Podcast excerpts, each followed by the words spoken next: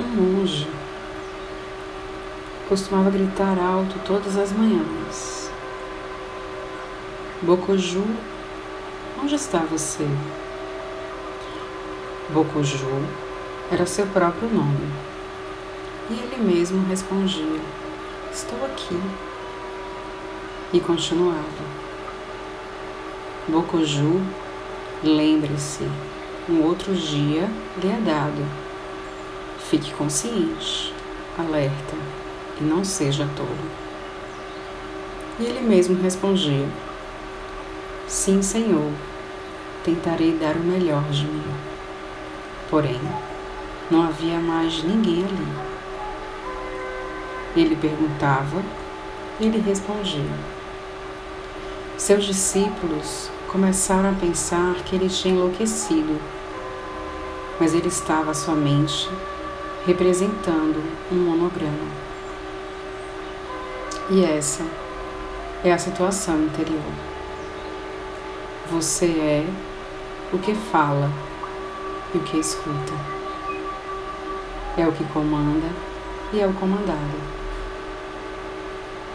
Esse conto de Osho nos coloca na reflexão de que sempre que nós formos falar algo para alguém, ouça com atenção o que você está dizendo.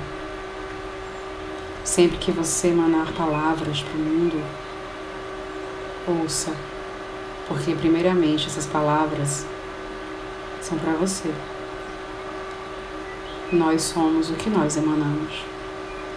Se nós falamos palavras ruges, estamos falando para nós mesmos.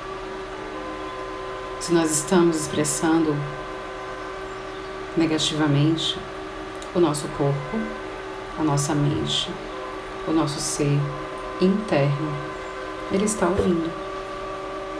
Por isso, vamos começar a emanar todos os dias o poder da gratidão, o poder da compaixão, o poder do amor, da solidariedade, o poder da união.